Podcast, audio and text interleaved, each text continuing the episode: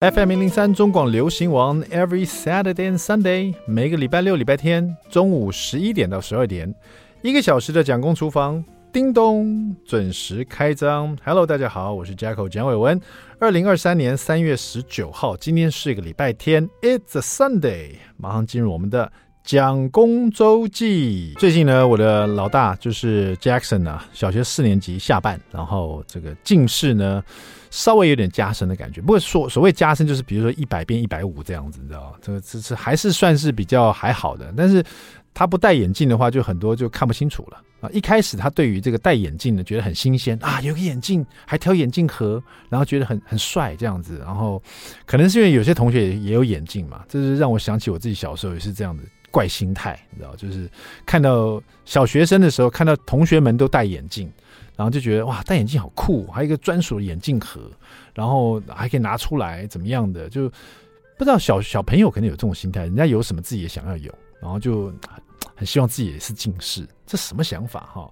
那像 Jackson 呢，他一开始得近视的时候，他也没有觉得怎么样，他他反而觉得说啊，有个眼镜盒，有个眼镜，每天戴很酷这样子。然后现在因为他在。寒假的时候呢，参加了篮球营，然后喜欢上篮球了。现在呢，呃，上学以后也是在礼拜六、礼拜天呢会参加这种呃周末的篮球营啊。他就发现，其实戴眼镜真的是很麻烦，因为你不太可能戴眼镜去打篮球，尤其这种小学生的普通的眼镜，它不是所谓的运动眼镜。你真的被篮球砸到的话，它真的会很痛哎。如果说破掉更麻烦呢，很危险，所以他就不得已就不戴眼镜打篮球。那所以说一百度、一百五十度这种度数其实还好，但是你你在射篮的时候，你这个篮筐只要稍微远了一点点，你就觉得有点模糊嘛，就等于是在猜啊。我用猜的，就是那个距离跟他的手感都会不一样，他就慢慢觉得真的很麻烦。他在射篮的时候，他眼睛都眯成一团这样子，然后所以就就是跟我讲，呃、啊，爸爸，我们去看有没有运动眼镜。我说，你知道运动眼镜多少钱吗？哎、我才发现爸爸妈妈都会讲这种话。我小时候跟我爸要求什么，我爸都会说：“你知道这多少钱吗？”我长大我自己这个词也变成我的口头禅：“你知道这多少钱吗？钱是从树上长出来的吗？” 有没有？常 常听人家这样讲。不过说真的，我我能了解他心态，因为我小时候也是这样，看到同学有有近视眼镜，我就觉得很羡慕。我晚上呢就睡觉的时候就把自己闷在被窝里面，然后偷偷在黑暗里面看书、看漫画书，这样搞到后来我三年级的时候也得了近视。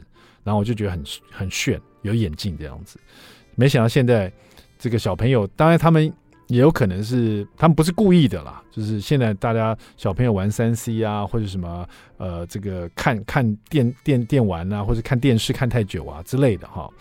但事实上呢，是不是真的是这样才得这个近视呢？你知道台湾近视人口啊，你知道多少吗？有超过一千三百万人。等于说，超过一半的台湾人都是有近视啊！台湾其实是全球近视人口比例最高的哦。根据我们国健署统计呢，国小一年级就将近快二十趴的人有近视比例哈。到小六有超过百分之六十的小朋友哦有近视，然后呢，未满十八岁的百分之八十五都近视，太夸张了哈！为什么？呃，欧美人士，欧洲这些国家，为什么就他们也现在三 C 那么发达，他们不玩电玩吗？他们不看手机吗？他们不不这个看电视吗？奇怪，为什么他们好像近视的这种这个比例就比我们低很多呢？后来我才发现，有专家分析啊，其实造成近视的原因呢，是长期的近距离、长时间连续的用眼。所谓近距离就是三十公分以内的距离，所以其实看电视哦，我们常听爸妈讲说，你一直看电视，你眼睛会近视哦。看电视其实不太会容易近视，因为它已经超过三十公分了。看电视不会，看电脑荧幕呢，其实长时间比较容易会，因为它是三十公分，有时候三十公分以内。看手机也会。另外呢，这个我觉得很惊讶，很多专家发现了，其实。会造成我们国内的这个学童这么容易近视，原因是因为我们常常要学童们很小一年级开始写很多字，因为我们要写繁体字嘛，练习写很多国字嘛。你，因为我发现我的大儿子跟小儿子在练习写字的时候都很近，他们都是头低的很，就是他写字的姿势啊，你没有去纠正他的话，他都很近的去看他自己写的字，希望自己没有写错，一笔一画一勾一撇一捺，太多笔画了，所以要看得很仔细。然后一个字要写十遍，甚至很多遍，就写很多嘛。写到后来就是，其实这这就是造成他们近视也是很大的一个原因。那现在想想，真的，因为国外欧美人士他们没有像我们这样天天这么练习写字的，他没有这个过程，所以他们近视最多就是现在可能是玩看手机啊、哦，看蓝光什么影响他们视力恶化。但是不像我们从小就要练习写这么多字，默写啦、写字啊、法写啦、写课文啊，到最后真的是近视就恶化了哈、那现在呢，这个我们家小的弟弟一年级了，所以我现在很注意他的坐姿。就是他只要在写字的时候，他就喜欢趴在那边写字，绝对不行这样，一定要把他调整坐姿哦。看他字一定要超过至少超过三十公分，或者到三十公分安全距离以内。然后另外就是国外啊，他们的那个就算是在都市里面，他们对自然的环境啊，你要去很多地方，他是可以看很远的。然后因为大陆天气嘛，就天空就是比较蓝，绿就是比较绿啊、哦，不像台湾有时候，尤其台北总总是灰灰的。医生常说看远了、啊、看绿色，有时候我打开窗户我看不到绿色，这个是绿色吗？有点像灰绿，暗暗灰绿的感觉。不管怎么说了，反正现在这个我的大儿子，真的是体会到近视的不妙哦，就是打篮球还要那个戴眼镜拿眼镜，这麻烦。我说啊，Jackson 啊，等到你要学游泳，你更烦。这戴眼镜游泳很麻烦，你还戴那个呃近视的蛙镜。然后以后呢，你长大以后你要戴眼隐形眼镜，也很麻烦，就是拿拿下来拿上去，这非常麻烦。所以我就劝，我就叫弟弟，我每天跟那个我们家一年级弟弟说：“你希望像哥哥一样这样子这么麻烦吗？”一开始还不懂，他说：“哥哥都有眼，小朋友都这样喜欢比较，哥哥都有眼镜，我都没有。”我说：“拜托你不要这样想好不好？这真的是非常麻烦的一件事情，不要把眼睛给搞坏了哈。”没想到台湾人这个小朋小朋友得近视的。有这么多，我真的其实没有去查，我还真不知道这是为什么。一条巷子里面，台湾人除了有很多餐饮店以外，饮料手摇店以外，每一条巷子几乎都有一个眼镜行。哎，你会发现到处都有眼镜行。你说连锁的不说了，那种单独的一家一家的也是到处都是。怪不得哈，我自己也戴眼镜。Anyway。注意小朋友的坐姿啊，超过三十公分才会这个造成你眼睛的压力跟近视。多看远地方，多看绿的地方，多带小朋友出去玩，好不好？看远一点地方，做一些户外活动。希望大家近视不要越来越深。OK，好了，今天美食冷知识呢，来问大家有关五香粉哈。五香粉有五个香味嘛，对不对？它基本的这个成分呢是磨成粉的东西哈，比如说有八角、桂皮、丁香、小茴香，这是四样了。那么第五香你觉得是什么？A. 花椒，B. 生姜，C. 芝麻。啊，五香粉里面，八角、桂皮、丁香、小茴香，最基本的哈。第五香你觉得什么？A. 花椒，B. 生姜，C. 芝麻。想一想，不要上不要上 Google 去查，远离你的手机，至少三十公分，好不好？休息一下，待会儿马上回到蒋公厨房。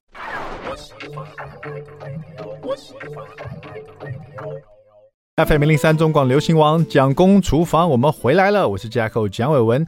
想好了没有？我们今天的美食冷知识哈，五香粉里面啊，到底有哪五香哈？大家常常其实这个台湾人常用五香粉了，不管是腌肉啊，还是做个，比如说我们炸排骨里面就会腌五香粉哈。五香粉里面会基本的是这个就是一些香料磨成粉嘛哈，比如说八角、桂皮、丁香、小茴香这四样我都告诉你了。第五香是什么呢？A 花椒，B 生姜，C。芝麻哦，我先做个小提示啊，这里面这三样东西啊，有两样其实是来是给七味粉的，并不是五香粉的。好，你决定好你的答案了没有？正确答案是 A 花椒啊，生姜跟芝麻呢其实是七味粉里面的成分哦。其实我也觉得很特别，因为我以为七味粉里面会有花椒哦，但是呢，这个五香粉的基本的成分就是。这个八角、桂皮、丁香、小茴香，还有花椒哈。那有些配方里面会放一些什么干姜黄啊、豆蔻啊、甘草啊、胡椒、陈皮等等。那这些是用来代替啊当地比较货源较少的一些香料。那当然各个地方有不同的配方。那我刚刚讲那五样呢是最基本啊、最最古古早的哈这个配方这样子。那其实花椒啊，其实喜欢吃麻辣锅的人一定对花椒很熟悉了哈。花椒不止呃可以这个呃。会有那个麻麻的味道，香气又很浓郁哦。那因为它有这个特殊的这个浓烈的香气，所以花椒果和种子都可以做各种肉类的，去除它的腥味啊，促进唾液的分泌，增加你的食欲哦。而且花椒可以拿来制酒、泡茶。啊，最大家最熟悉的花椒是大红袍花椒，还有青花椒哈。今天呢，我们就拿花椒来入菜好了，好不好？好了，今天的蒋公来说菜开始了。好了，今天就让你来感受一下花椒的呃这个香麻气哈。我们怎么来做？做最简单的，就就做花椒鸡腿哈。通常最用到花椒，大家最有时能能想的，可能就是麻婆豆腐。里面会撒一些花椒粉，花椒鸡腿要怎么做呢？很简单，就买这个去骨鸡腿肉哈，然后呢，在这个鸡腿肉上面再稍微再剁个几刀这样子哈，然后这个让它有一点入容易入味哈。那要做这个呢，因为它是要用花椒盐去腌制它隔夜，所以最好是一次做个两只哈，这样子就比较不会就是说感觉说。只做一个，然后第二天只吃了一只就没有了，那就就觉得很好吃啊。所以你一次做两个会比较划得来，CP 值比较高哈。首先呢，先把这个去骨鸡腿肉洗干净以后呢，加一点米酒，把它腌着啊。当然，呃，除了米酒以外，你可以加绍兴酒啊，这个香气比较浓郁的酒。但是因为你要更品尝到那个花椒的那个香气跟它这个麻的味道，或许你用米酒就好了，其他味道都不要太重，就直接用米酒去腌一下这个鸡腿。然后这个我们要现在制作花。花椒盐呢，拿一个炒锅或平底锅哈，你加上这个一大把的花椒粒，大概一大匙好了，一大匙的花椒粒哈，然后再加上这个一些盐巴哈，然后直接用热锅去炒它，不要加油哈，直接用最小火来翻炒哈，慢慢的用用热热的这个盐啊去炒这个花椒，慢慢慢慢你会闻到花椒的香气哈，你只要一闻到花椒的香气出来了哈。立刻就离火哈，不要让这个花椒变太黑，因为太黑的花椒会有那种焦苦的味道哈。等离火以后呢，慢慢再继续炒它，你甚至可以关火。关火以后，你还是把锅子离火起来，就离开那个火炉那个地方，那个还是蛮热的嘛。就算你关火，还是有个热度。然后直接再继续做拌炒这样子。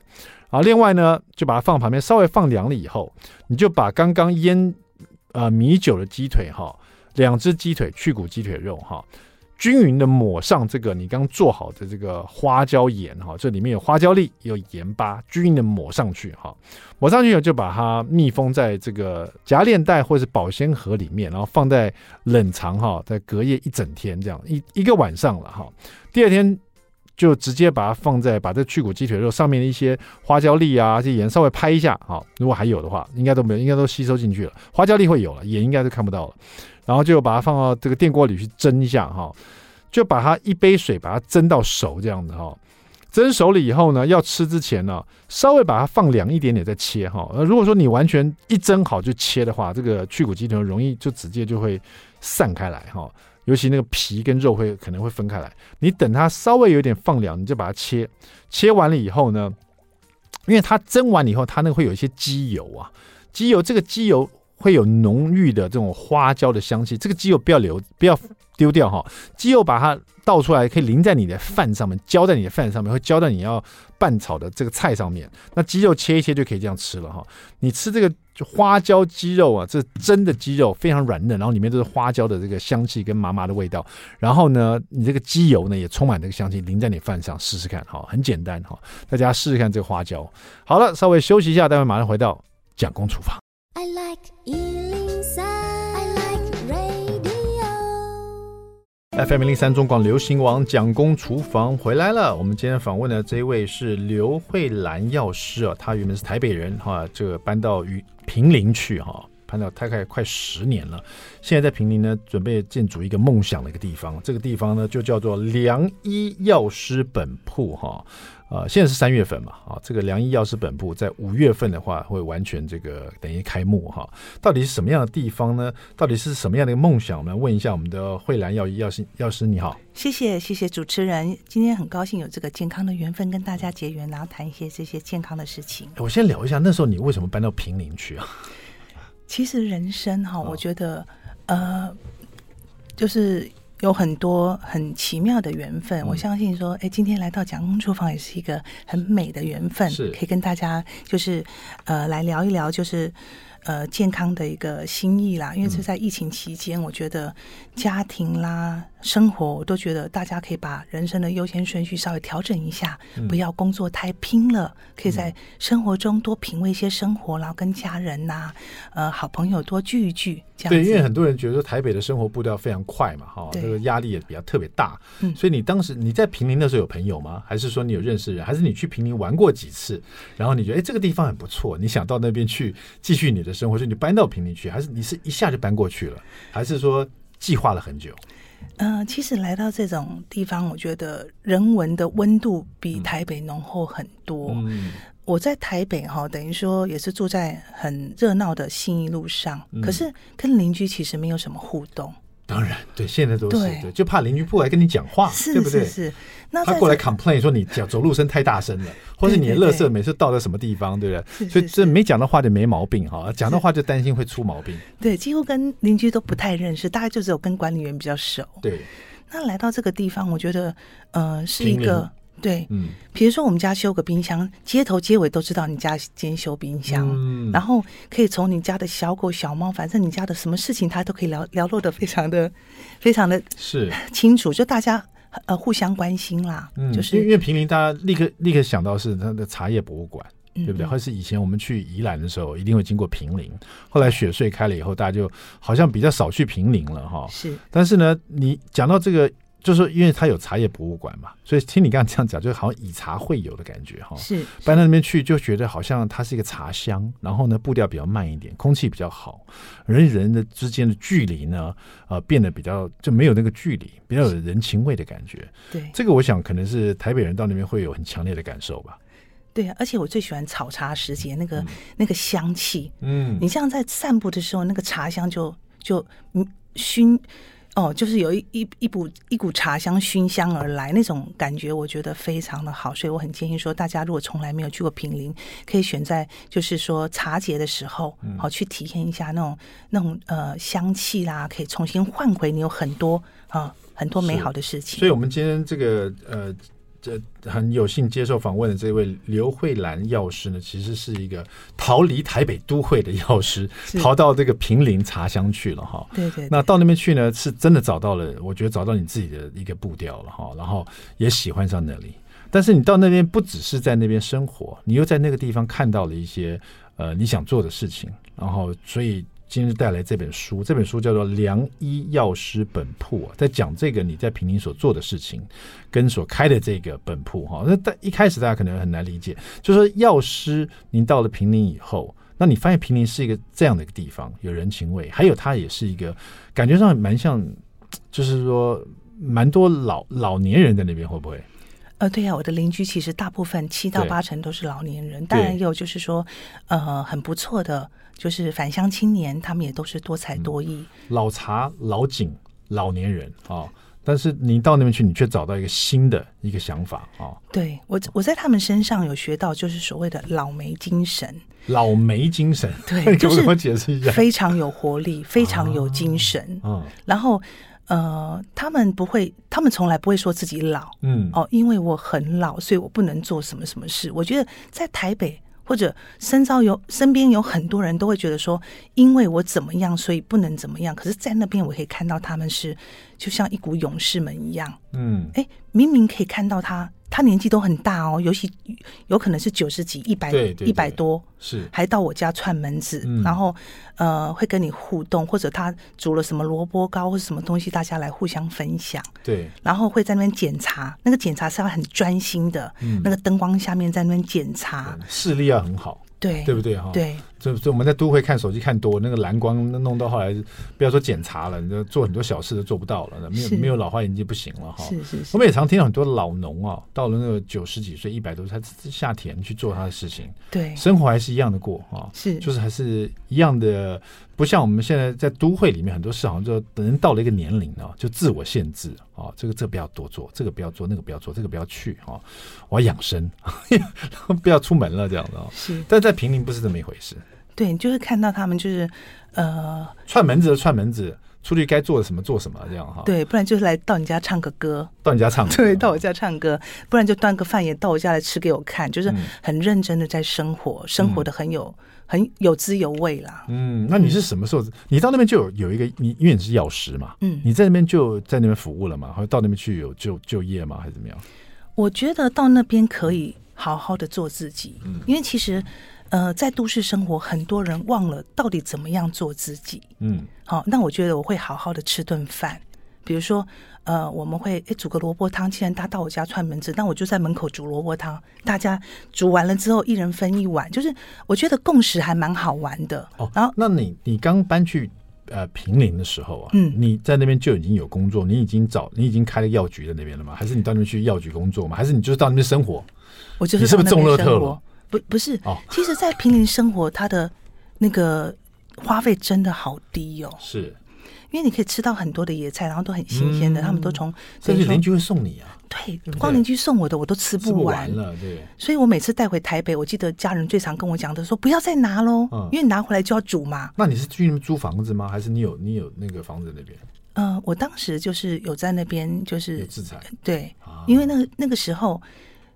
呃，那那个花费好像在台北买停车位的概念，买买一栋房子这样的，对，就像买一个停车位，停车位。台北的停车位也要好几百万嘛，差不多两三百万要有。对，普普通通就两三百万了。是没错，所以那刚好，可是他那边因为他的呃居民大概六七千的。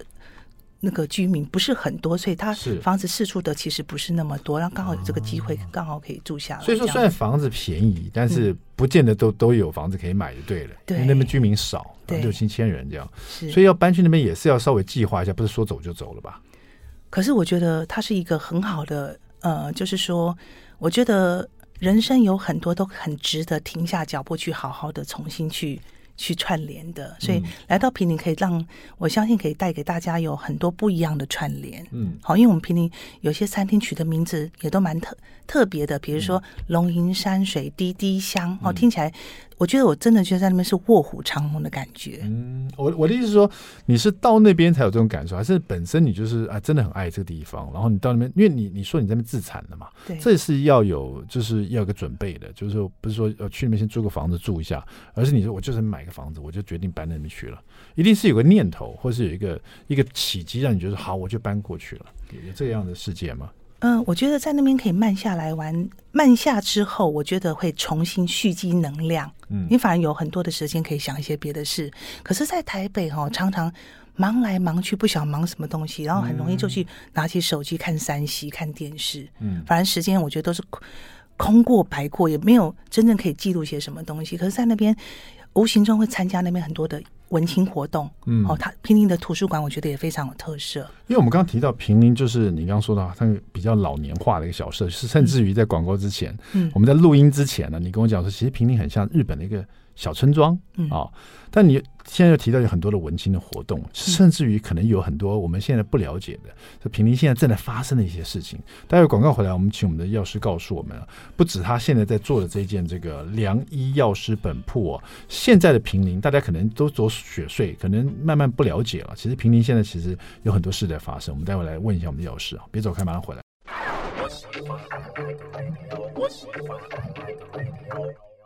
FM 零零三中广流行网蒋公厨房，我们回来了。今天我们访问是刘慧兰药师哦，她带来这本书是《良医药师本铺》哦。那这本书呢，呃，就乍看之下，你不能说完全了解他是在说什么，但是他在说平林这个地方，他在说药师在平林这边生活了以后呢，他看到一个梦想，他去做了这件事情。那良医药师本铺，它是一个建筑物，是不是？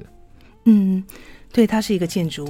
然后他这种概念，我我我觉得我想想要用一种比较有趣的方式来去介绍它，嗯、也让大家希望说，哎，听完很难忘掉。嗯，其实我走在巴黎的街头，我看过很多品牌，比如说 LV，嗯，哦，呃，尤其是 LV 哈、哦，它现在都是跟有一个日本那个。创作家，他整个建筑物，他他们他们的品牌都是一栋一栋的概念。那我觉得回到平林的缩影，我也想要做一个品牌，一个健康的品牌，也是一栋的缩影。嗯、虽然跟巴黎的街头比起来是很小的，嗯、可是我们真的就是有每一层，我们就代表我们健康的架构一样。嗯，要从饮食，好、哦、从吃。嗯人文精神，好来当我们的资粮，好、嗯、来这样子重新连接健康。所以就是从一，我们讲松竹蓝莓各个空间，嗯，来重新建立我们的健康。所以良医药师本铺就是一个这样的地方，它是一个，嗯、我们可以讲它是一个，呃呃药局三点零吗？它是一个，它是一个药局吗？它里面有医师吗？我可以到里面去拿药吗？我可以在里面看诊吗？我可以在里面做什么？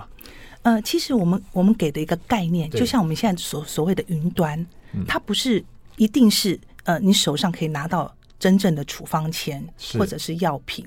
我们鼓励大家不要把现在其实我看到很多人，尤其在疫情，他把吃药当吃补。嗯。我觉得，哎，好像吃到这个东西对身体很好。其实无形过量都吃吃过过多的呃药品或者是保养品，这也就是为什么呃，我觉得中国或者是我们在全全球我们的肾病、慢性肾病发生率比较高的原因。嗯，因为无形会增加你的一个肾脏的负担，吃太多的呃，不管是药还是那些补品啊，很多人都是把它当做补品在吃。嗯，良医药师本铺它其实是一个老宅。改建的，对，重新给它一个生命力。那它有，它有大概三层楼，是不是？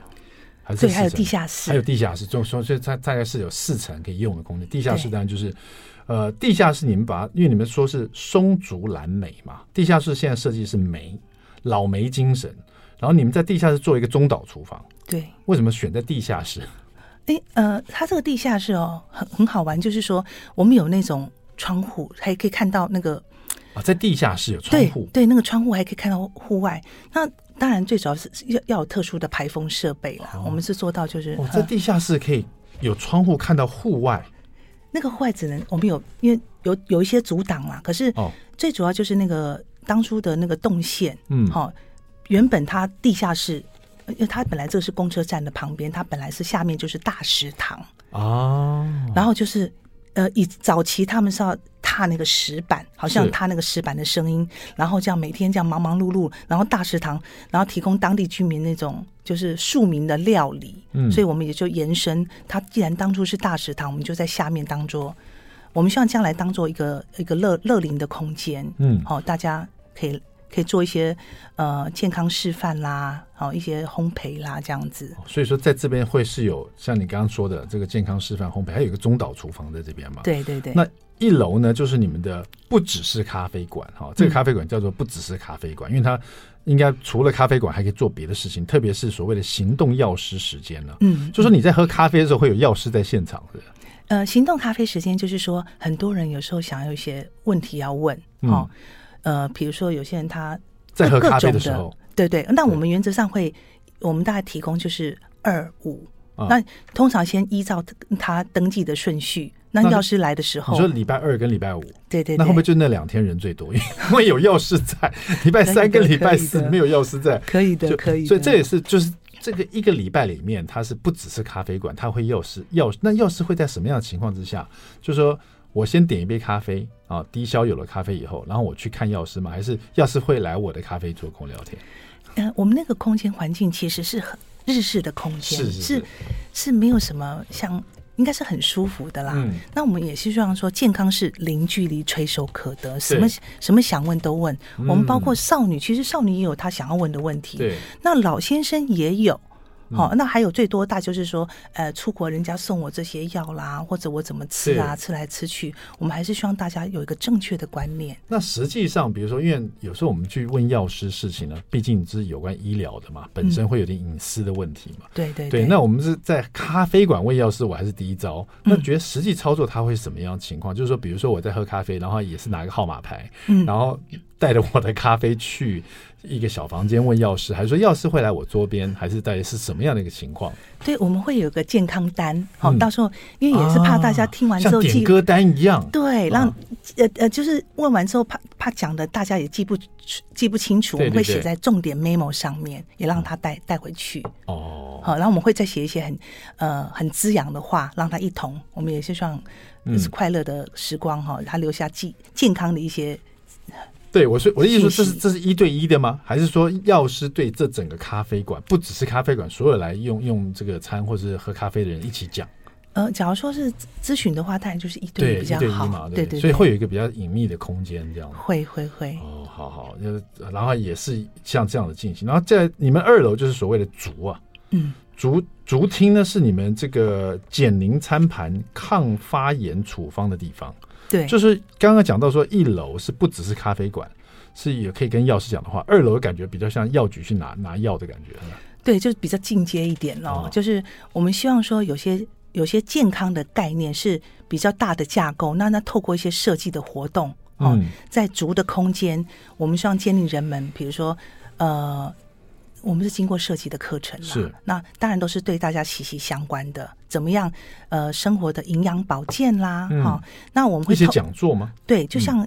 我我有提到，就是说像小时候吃拜拜一样，嗯，你在一边吃的时候，一些专家或是医生或者什么领域的呃呃的达人，他告诉你怎么样的营养保健，嗯、这样子。了解。嗯、那三楼呢是你们的蓝，嗯，Run 这个蓝的空间，这是一个就是跟云林很接近的地方，因为你是你们的茶禅净化所，嗯，人文。生活日剧的日常的聚聚落啊，嗯，因为本来在云林里面生活，就是其中一个就是大家会互相这个往来嘛，嗯，聊天也好干嘛，就变成一个这样的地方，是不是？可是这个变成不只是云林当地的人嘛，游客、观光客也可以去这个地方，对不对？对，我觉得说如果有机会，大家可以来来感受一下，嗯，就是我们蓝的一个，我觉得进化很重要，嗯，就是大家平常可能都习惯压抑了，或者不谈。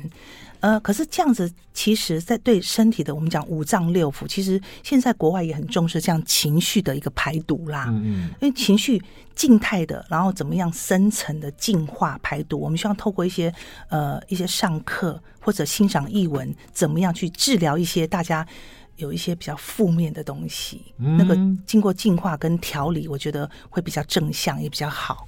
对，感觉就是说这样子一个良医药师本铺，我们现在聊了以后，就越来越有一个。